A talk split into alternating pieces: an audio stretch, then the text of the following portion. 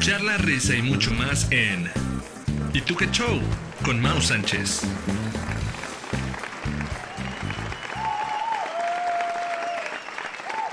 Amigos, estoy muy feliz por el intro que nos hicieron. Quiero mandar un saludo a mi carnalito Alonso Camacho, que fue la mente brillante atrás de este jingle de intro. Me tiró un paro porque dejo de ser el oso mientras yo canto un jingle que no existe. Entonces ahora ya tenemos un intro que cerramos desde el capítulo pasado y estoy muy feliz. Muchas gracias, carnalito. Y bienvenidos a un capítulo más de ¿Y tú show? Yo soy eh, Mau Sánchez, con el gusto de saludarlos. Pues ya no me voy a presentar porque pues en el jingle dice mi nombre, ¿verdad? Qué güey estoy. Pero bueno, así soy yo. Eh, bienvenidos a un capítulo más. Estoy muy feliz de, de, estar con ustedes una semana más. Muchas gracias a todos por sus mensajes, por sus likes, por sus follows, por haber escuchado todo. Y bueno, hoy tenemos un programa curioso. Así lo voy a decir. Es un programa curioso porque el invitado de hoy es curioso. Es hasta raro. En el buen sentido de la palabra, no lo van a tomar mal.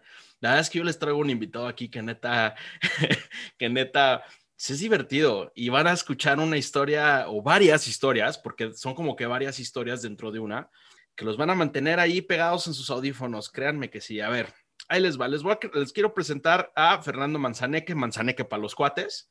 Eh, él estudió diseño industrial en el TEC de Monterrey. Si, si estoy mal, pues ya me va a decir, pero estudió entre San Luis Potosí y Querétaro. En el 2020 fue profesor de español para extranjeros hoy en día se, se, dedica a construir plantas de tratamientos de agua, tiene pensado hacer un vivero, es Dungeon Masters, que sea es narrador de Calabozos y Dragones, ojo, no es nada sexual, o sea, Dungeon Master es un juego, tranquilos, eh, está escribiendo un libro, tiene abejitas así como de mascotas, tiene un huerto en casa y se esfuerza, pero así muy cañón por ser autosuficiente ya como ya escucharon, son como muchas historias en una que nos va a ir conectando ahorita, porque entonces es momento de, de preguntarle a Manzaneque. ¿Y tú qué show?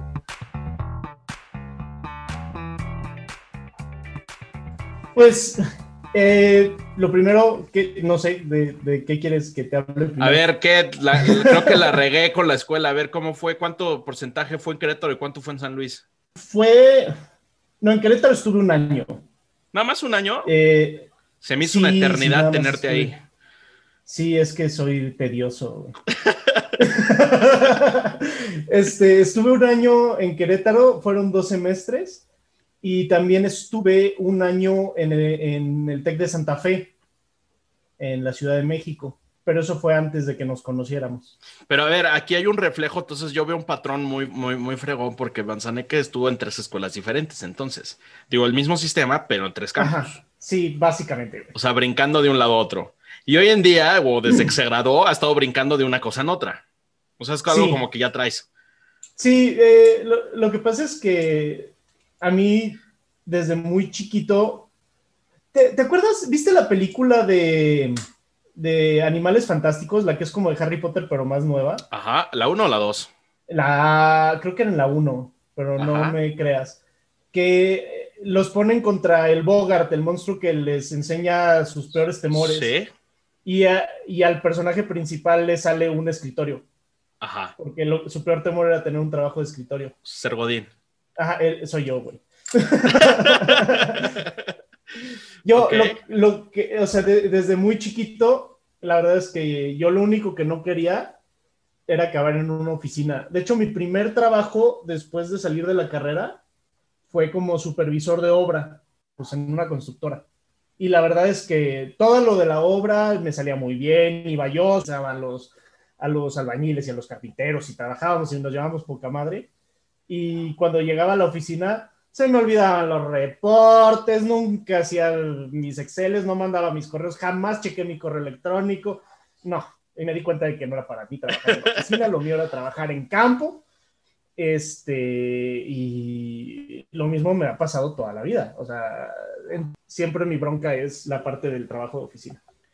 A ver, Manzaneque, antes de meternos en, en todo ese desmadre, tú estudiaste y te graduaste de diseño industrial.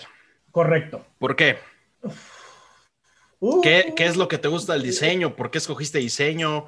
Ok, yo quería estudiar arquitectura, pero por una serie de eventos desafortunados, llamémoslo así, no pude. Y entonces me metí a estudiar diseño industrial en el TEC porque no tenía el recurso para irme a Querétaro a estudiar arquitectura. Ok, en San Luis no. Este, porque en el TEC de San Luis no, hay, no había arquitectura, solo había diseño industrial. Ok. Entonces me metí a diseño y dije, pues es prácticamente lo mismo. Nomás no haces edificios, haces cosas. Está bien, X. Y me gustaba, siempre me ha gustado resolver los problemas de la gente. Y el diseño industrial, a mi punto de vista, no es, nunca ha sido hacer cosas bonitas. Yo no hacía cosas bonitas, pero yo hacía cosas útiles. Esa siempre fue como mi regla durante la carrera, que las cosas tenían que ser útiles. Una vez me tocó hacer un filtro, era un filtro de agua para gente sin recursos, entonces tenías que poder construirlo completo con menos de 10 pesos.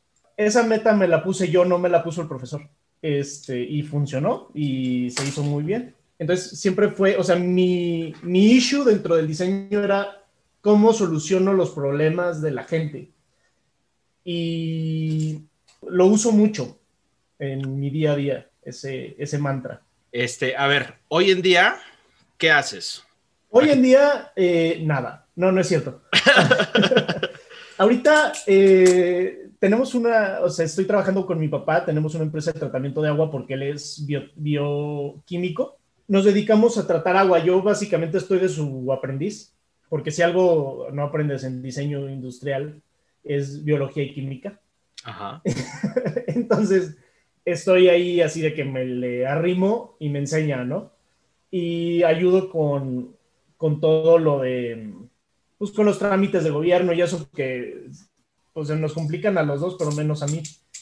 Y eh, estamos empezando a poner un vivero forestal para sembrar árboles y venderlos ya sea a gobierno o a constructoras o a quien necesite árboles, a reforestadores y cosas así. Estoy trabajando en poner el vivero. O sea, en, darle vida, o sea, me imagino que está una idea y hay que aterrizarla. Exacto. Sí, o sea, ahorita estamos consiguiendo lo, lo que se llamaría pie de cría, que pues, no son pies de cría porque no son vacas, pero para que se entienda de cierta forma. ¿Raíces? ¿Pie de raíces? Las raíces de cría. este, que son los padres, y de los padres ya empiezas a generar la planta, ¿no? Entonces, ahorita justamente hoy estuve trabajando en el día en conseguir palmera datilera, un macho y una hembra. ¿Qué tan difícil es poner un vivero? Mira, sería fácil si no viviera en San Luis Potosí, que es en medio del desierto, eh, porque el problema es el agua. O sea, si estás en un lugar en donde hay mucha agua, pues no es tanta bronca. Nomás es conseguir las plantas y reproducirlas. Pero como estoy en San Luis, pues tengo también que lidiar con el detalle de que... no hay agua. Sí, tenemos una sequía de 70 años, güey. Pero no, se había fundado la ciudad y ya estábamos en sequía. Ah, ok. No, pues es que cómo se le ocurre a la gente meterse a vivir donde no hay agua, ¿no? Pues es que teníamos minas pero no hay agua. Pues sí, antes sí había agua. Oye, a ver, este, yo quiero que nos cuentes, porque yo desde que te conozco, y por eso este capítulo se llama así, eres inquieto, eres un güey inquieto, o sea, no, pues, tú no puedes estar quieto en un lugar, tú siempre te estás moviendo. Yo no sé cómo aguantabas estar en clase sentado en un pupitre, pupitre porque de verdad no aguantabas.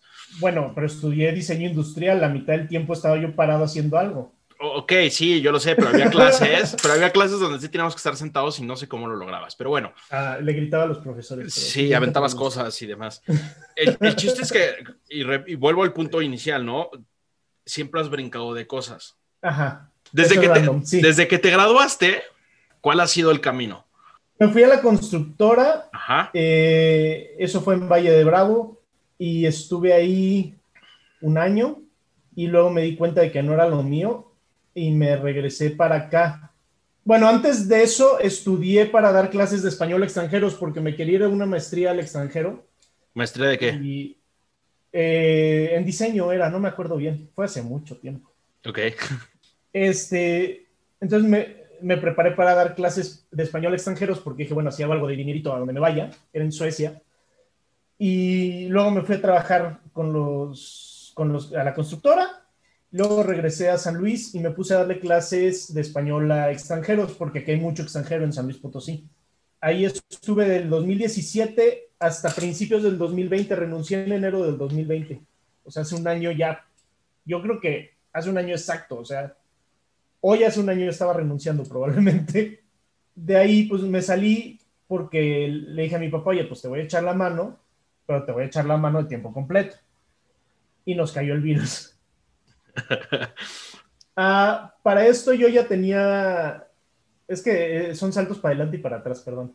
Yo compré abejas en 2018, compré tres colmenas de abeja para producción personal, o sea, no vendo miel, no vayan a creer que soy el gran apicultor.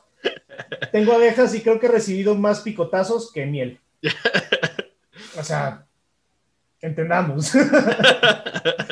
Este, cayó el coronavirus, pues obviamente los proyectos de gobierno se congelan y pues muchas de las plantas de tratamiento que construimos son de gobierno.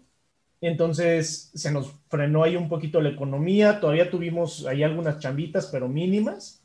Y pues me aburrí muchísimo en mi casa porque si soy inquieto y me tuve que quedar encerrado en mi casa ocho meses, entenderás que me sacaba los ojos con un cuchillo.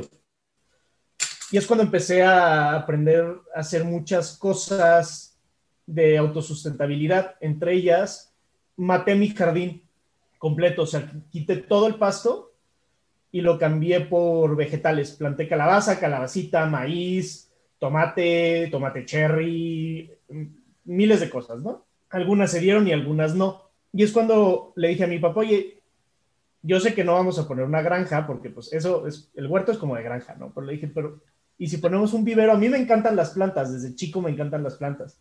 Y pues tenemos ahí un terreno parado, entonces le dije, oye, pues hay que poner un, un vivero. Y me dice, justamente yo estaba pensando lo mismo.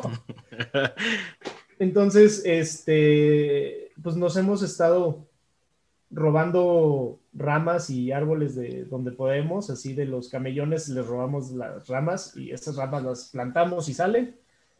Eh, y pues ahí empezamos ya a generar el vivero, ¿no? Lo que te decía, como el pie de cría, por así decirlo. Oye, y si te gustan las plantas, ¿por qué fregados no fuiste botánico o agrícola, agrónomo, no sé? Ok, agrónomo no fui porque cuando iba en la prepa yo era muy fresa.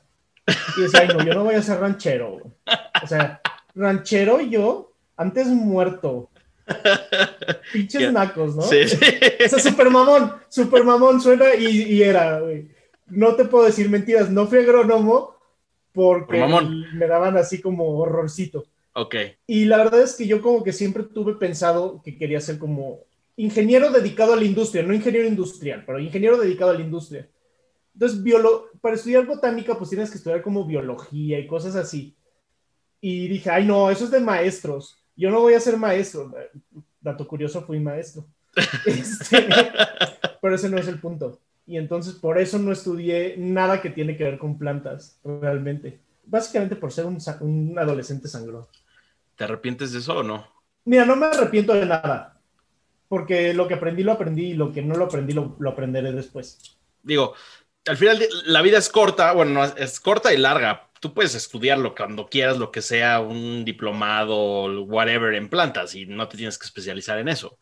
Es como para nutrir tus conocimientos que ya debes de tener.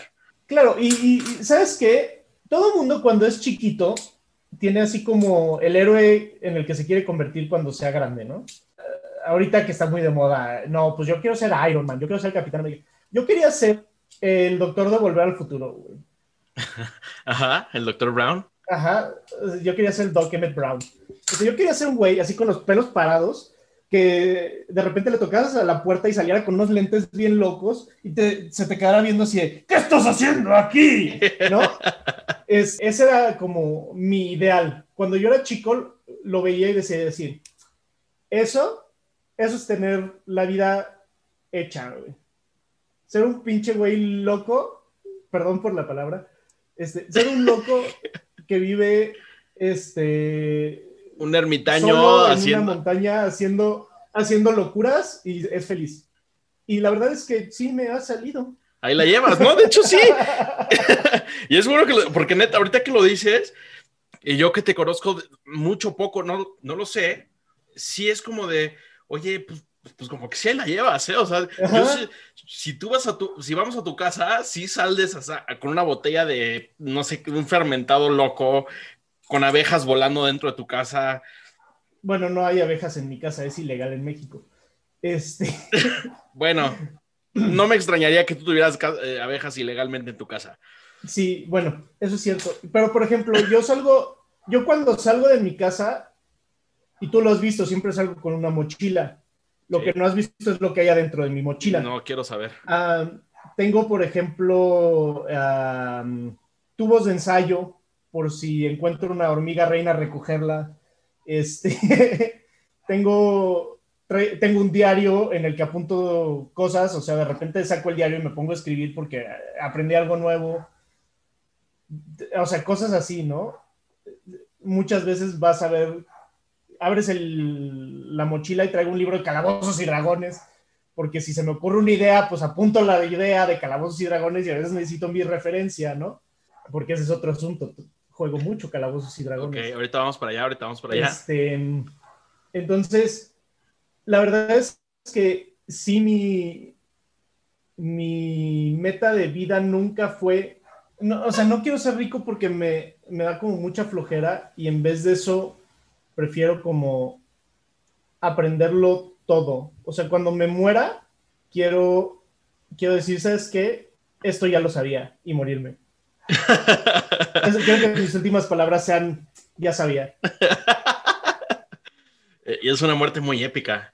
Pero está, cool porque, de verdad, um, y te lo digo con todo el, o sea, no, no, es, no es un fan de burla ni mucho más. O sea, desde que yo te conocí, siempre como de, es que Manzaneque es diferente, o sea, es, es, curioso, o sea, es una persona curiosa y por eso decía también lo de inquieto, ¿no? Porque no, eras, no eras el típico güey que estaba en tu clase, o sea, era un güey que también siempre se preguntaba todo y quería saber más y, cuestionabas un chingo y como...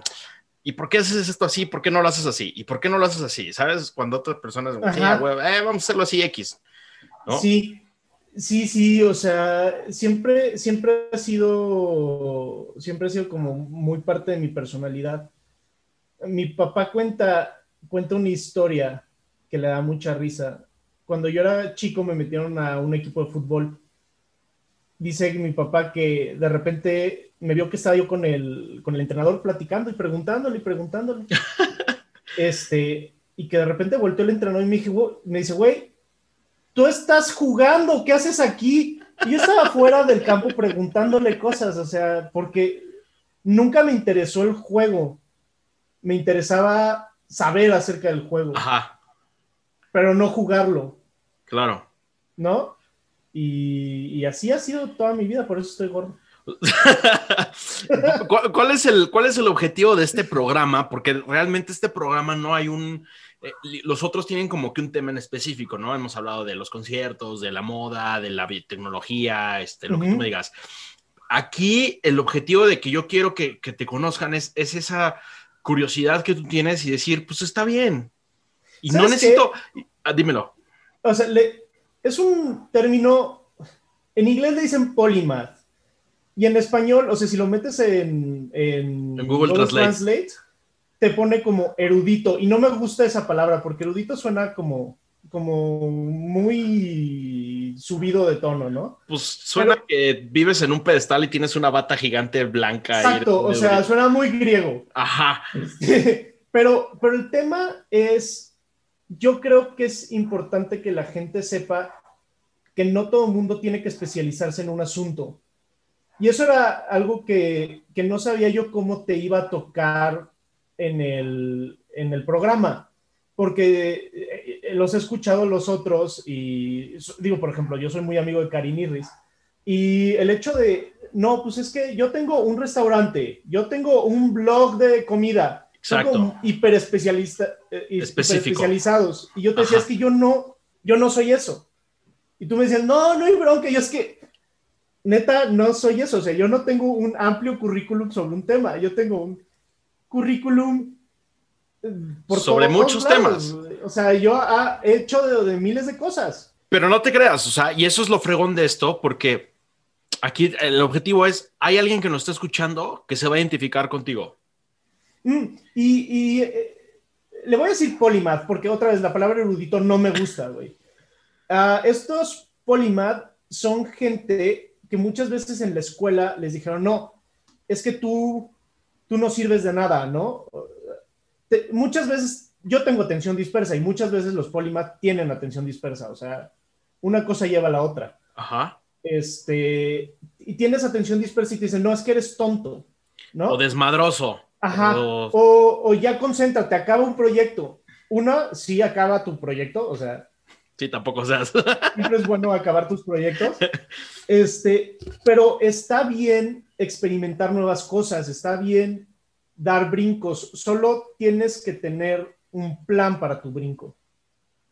Porque finalmente tú tienes que vivir de algo y tienes que comer de algo. Claro.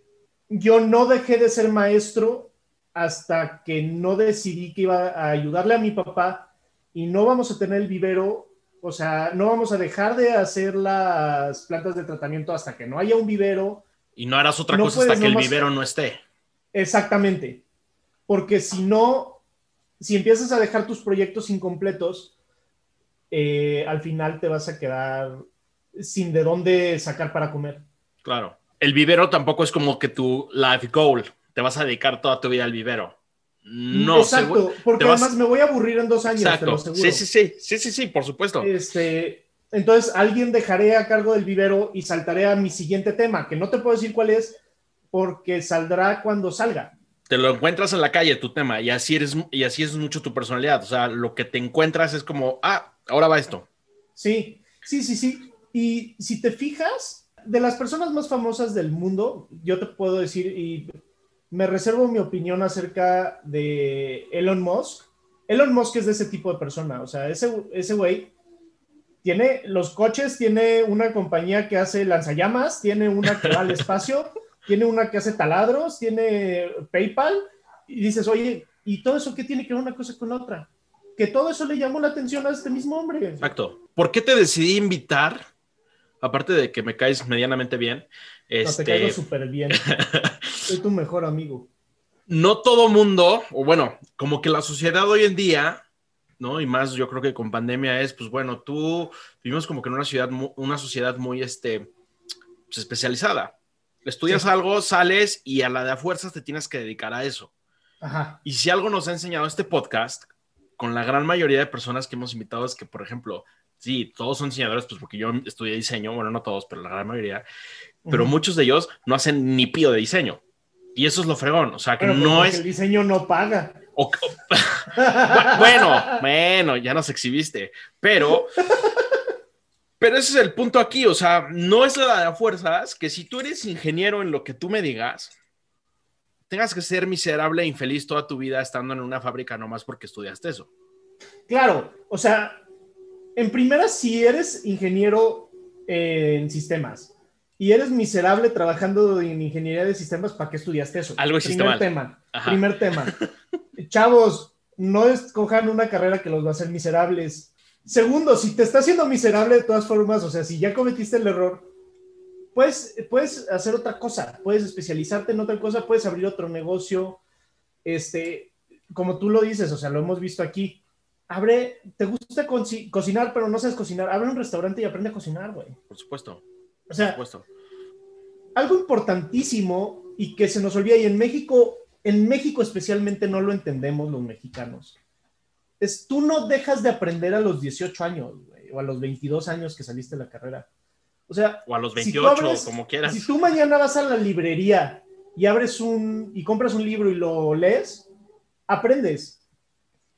Entonces, vete a la biblioteca, vete a la librería, entra a YouTube, entra a Coursera, todas esas páginas de cursos que hay, ah, lo que quieras y aprende nuevas cosas. Siempre debes de estar aprendiendo.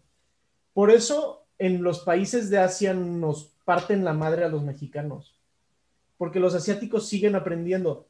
Y me dirás, sí, pero se estresan mucho. Sí, pero siguen aprendiendo. O sea, en, en el Renacimiento, la ciencia avanzó tanto porque tenían a todas estas personas que no pararon de aprender. Y, tú ves que Isaac Newton tiene las leyes de la física y de repente tiene tratados de biología y dices, oye, claro. Y también Leonardo da Vinci y Darwin, ¿no? O sea, tenían tratados por todos lados y de repente tienen unos tratados que dices, ¿qué estupidez es esto?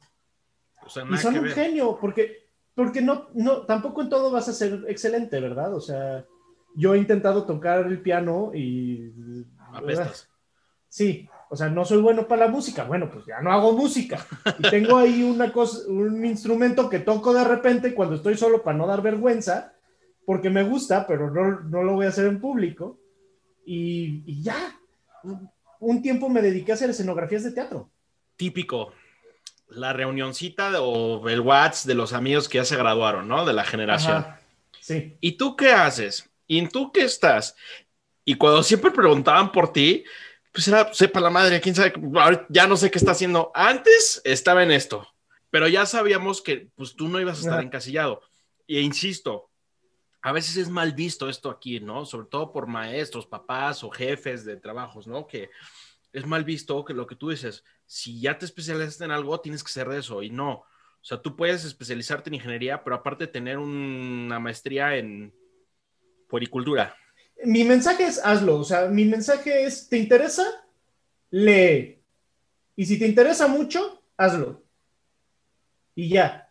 O sea, no te limites, pero si lo vas a hacer, lo vas a hacer completo. O sea, lo prohibido aquí es dejarlo a medias. Exactamente, o sea, lo, porque yo miles de proyectos, Mau, o sea, ¿qué te diré? Fácil, 200 proyectos los he dejado a medias. Este, de muchos de ellos me arrepiento de haberlos dejado a medias, pero ya, ya estoy en un punto en el que retomarlos es más difícil que dejarlos morir. Ok. Entonces, no los, nunca dejes un proyecto a medias, eso es de ley. A menos de que de plano diga, ¿sabes qué? No, guácala, o sea, finalmente no me gustó, ¿no? Eh, que también se vale, mientras no tenga que ver con seres vivos.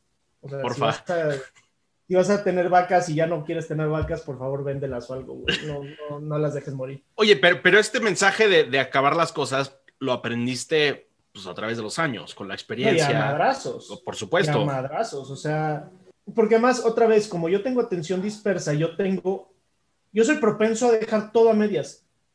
Todo, o sea, más de una vez entregué tareas a medias. Lo que pasa es que tengo verbo y las sacaba adelante. Pero yo, yo entregaba las tareas a medias. Los maestros lo sabían, nomás no me podían poner el, el 6 porque tenía el discurso más convincente de este lado del Río Bravo, güey.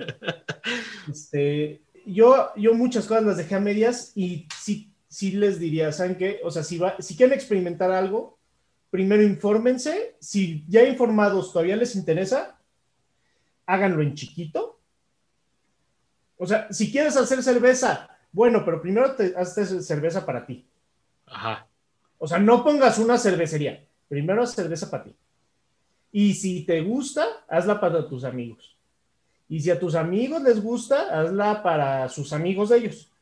Y después ya empiezas a venderla. O sea, porque no quieras volar antes de, caminar, ya, ya se dice mucho, ¿no?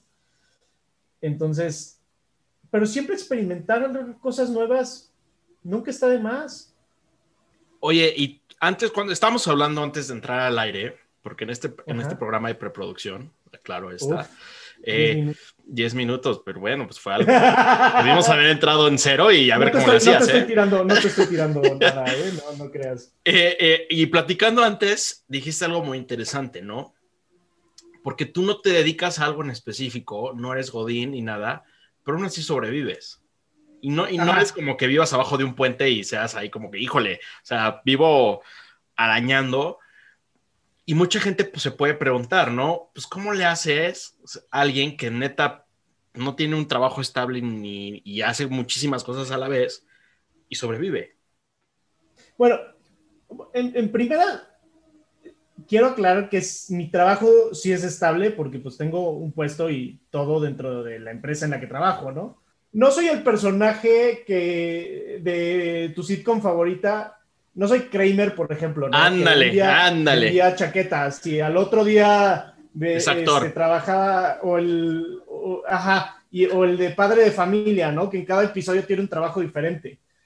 No, tampoco, tampoco estoy tan... tan o sea, no al tal grado, y perdón si lo expliqué mal, porque sí, o sea, tampoco es como que un día se lo, exacto, se le ocurrió vender donas en línea y al rato ya está haciendo... Pero, pero también entiendo tu punto, o sea, alguien que, que se ha movido por, por tantos giros. Por ejemplo, cuando fui maestro, trabajé para una empresa, cuando fui maestro de, de español. Entonces, eso te facilita que tú no tienes que estarte buscando a los clientes, te los asignan. ¿No?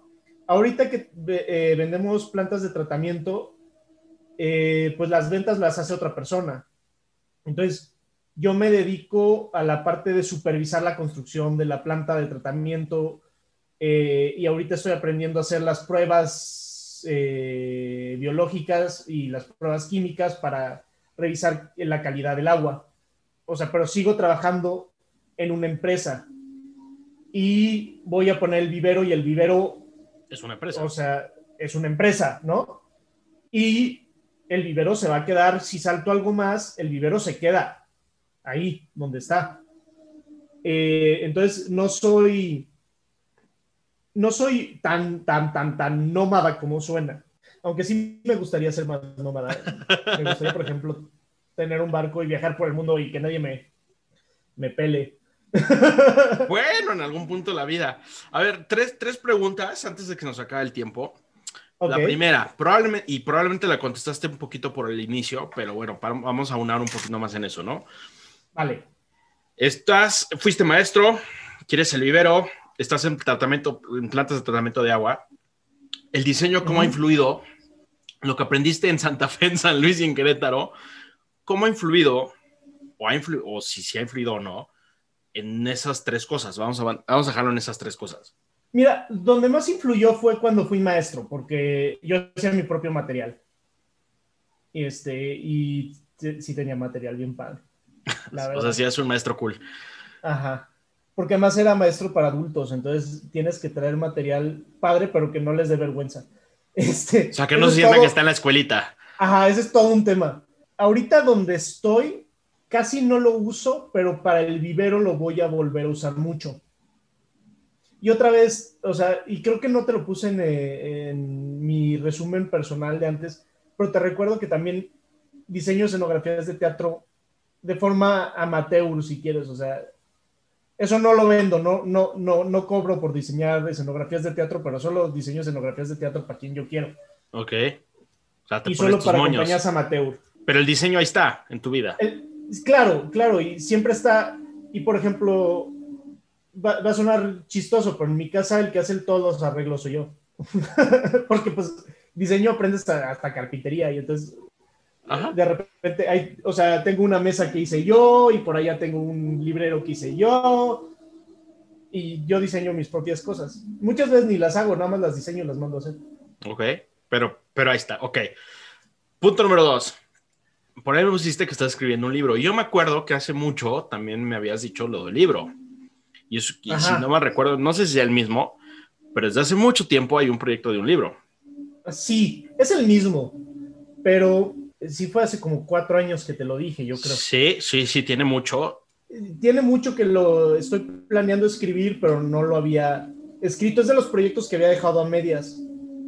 Pero dato curioso, un libro, no importa cuando lo dejes a medias y cuando lo retomes.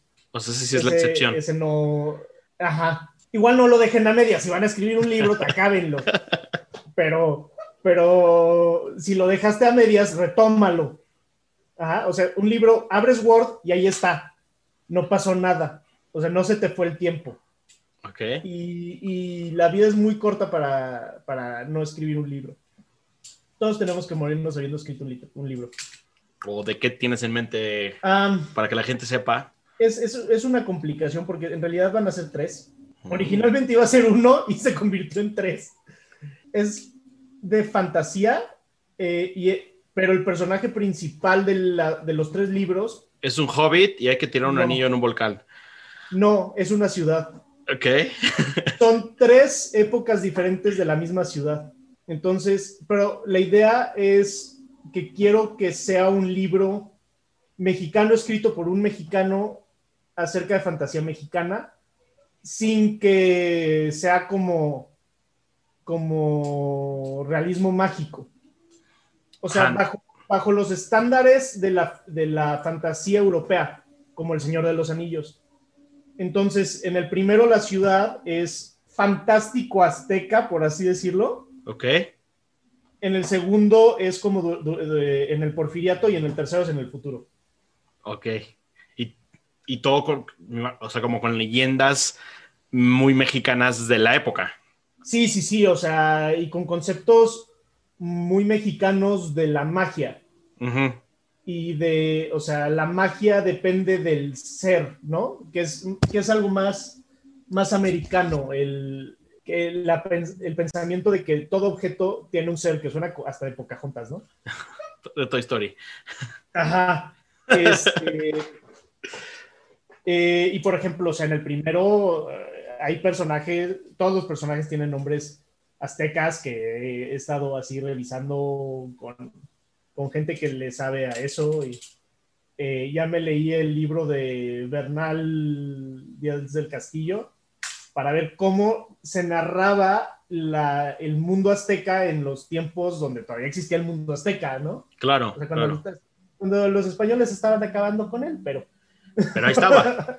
pero ahí estaba. Pues sí, es, la, única narrativa que tenemos en español son las narrativas de esa época de los españoles, porque le dieron en la madre muy rápido. ¿Y, cómo vas? O sea, ¿ya llevas algo escrito? Ah, otra vez, se quedó a medias el libro, ¿ok? O sea, estuvo como tres años parado. Y el detalle es que como lleva magia, tiene un, un detalle que no te voy a decir ahorita, que tuve que pulir muchísimo antes de empezar el eh, escribir el primer libro prácticamente tuve que planear los tres libros antes de empezar a escribir el primero. sí, no, o sea, y me hace total sentido, ¿no? Sí, por supuesto. Porque además algo que me choca es que cuando lees un libro y de repente sientes que se sacaron algo de la manga y dices, eh, Sí, sí, sí, y eso es lo que iba, o sea, cuando se nota que estuvo planeado, o sea, las tres partes están planeadas de un solo concepto, ¿no? Ajá. Es mucho más rico a que, bueno, originalmente era uno, pero como pegó muchísimo, pues me estoy inventando el segundo que ya neta no era la idea original, pero pues, pues chingue su madre, ¿no?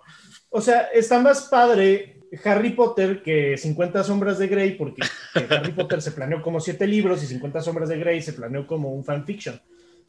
Ajá. Entonces, eh, he gastado mucho tiempo en planearlo, pero no me molesta porque creo que va a quedar mejor cuando ya quede escrito. Y aparte no tienes una fecha límite. No, hay nadie quien te apresure, o sea, no. Saldrá cuando salga. O sea, te puedes morir y decir, ya lo sabía. Eres el número uno, ya lo sabía. Ya lo sabía.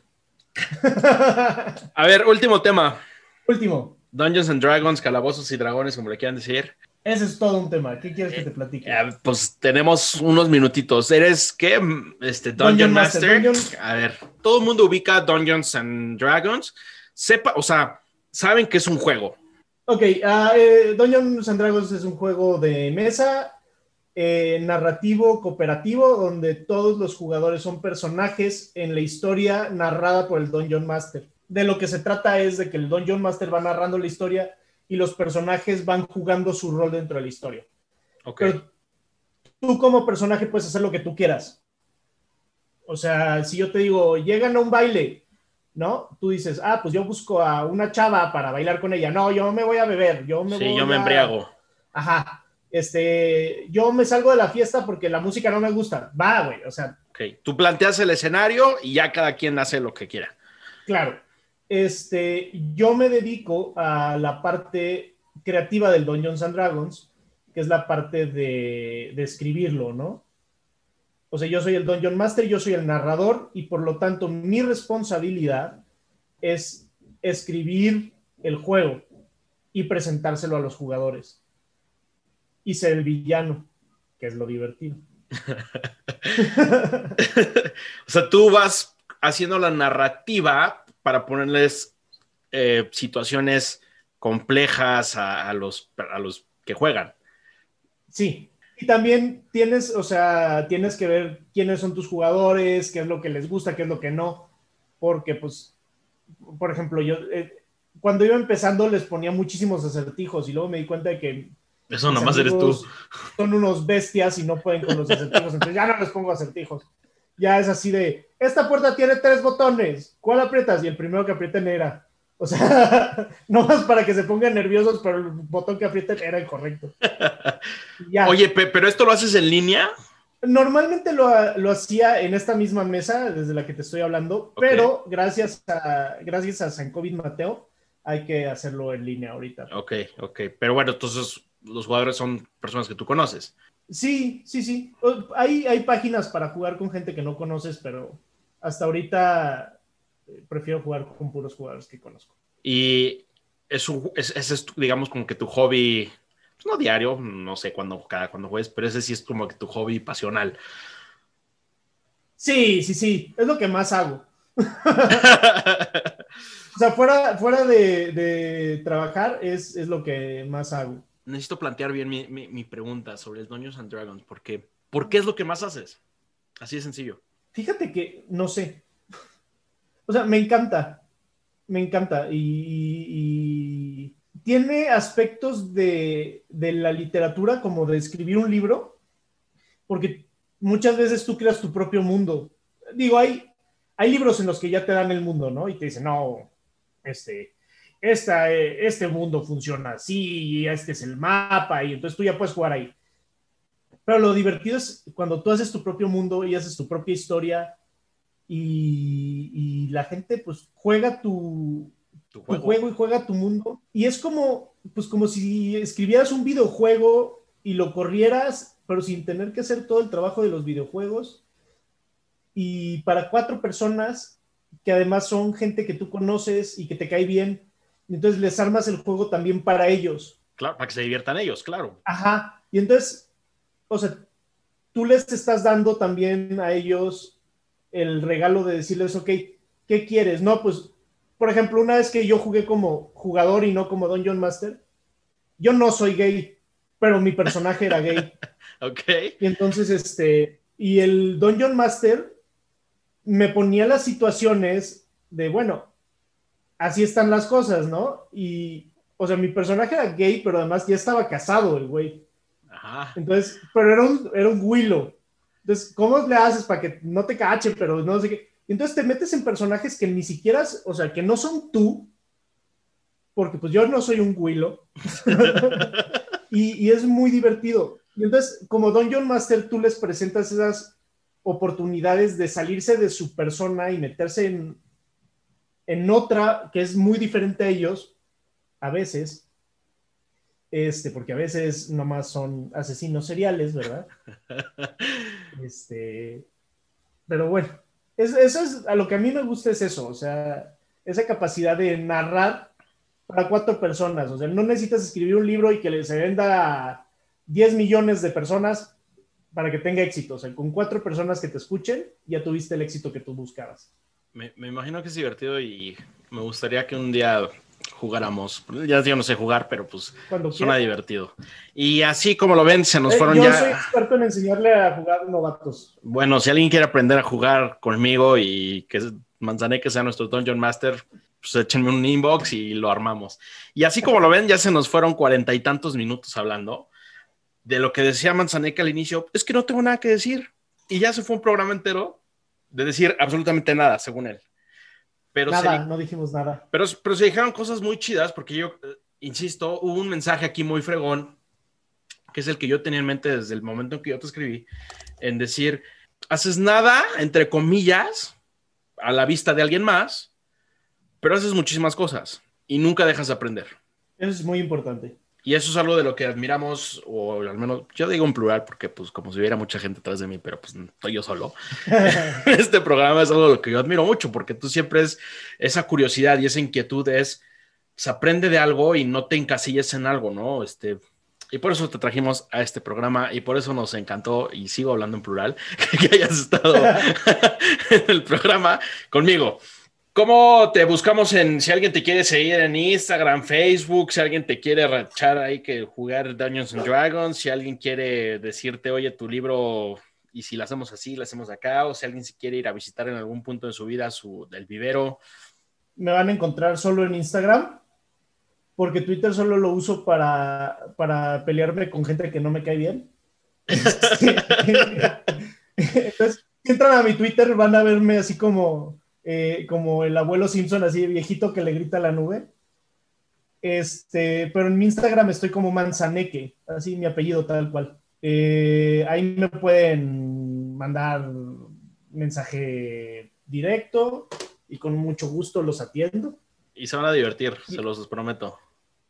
Sí, casi, de hecho, casi no tengo fotos en Instagram, pero atiendo los mensajes ahí. Así que es el mejor lugar. Ah, y dato curioso, les, puede mandar videos perturbadores. Nada, nada obsceno, nada, nada malo, pero cosas muy raras de esas profundas del ya sabía que me lo ibas a echar en cara. Oye, yo no puedo dejar de hablar de eso contigo. que tiene una fama de mandar eh, los videos más random. Sí, random. Porque no son malos. No, no, son, malos. son random. Sí. Que te hace preguntar por qué. Ajá. Pero eso es lo importante, siempre pregúntate por qué. Para vean, vean cómo todo tiene un por qué aquí. que siempre está diciendo por qué. Pero bueno, este, mil gracias. Este yo creo que ha sido el, el, programa más random, pero era el objetivo de tenerte Esperaría yo que fuera el por supuesto, Por supuesto, O sea, esto estaba presupuestado y esto estaba diseñado para que así fuera. Yo me la pasé bomba. Mil gracias por regalarnos un poquito. Y sigo hablando por el carajo.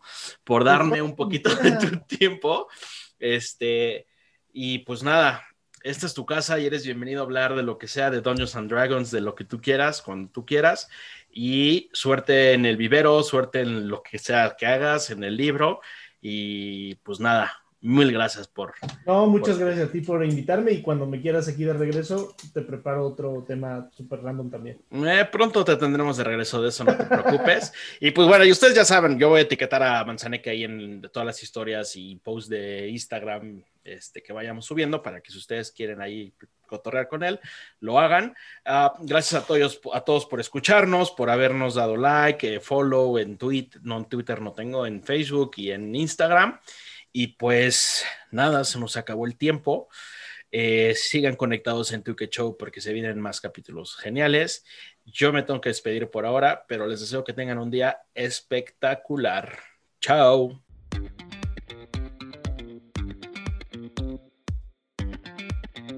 Show.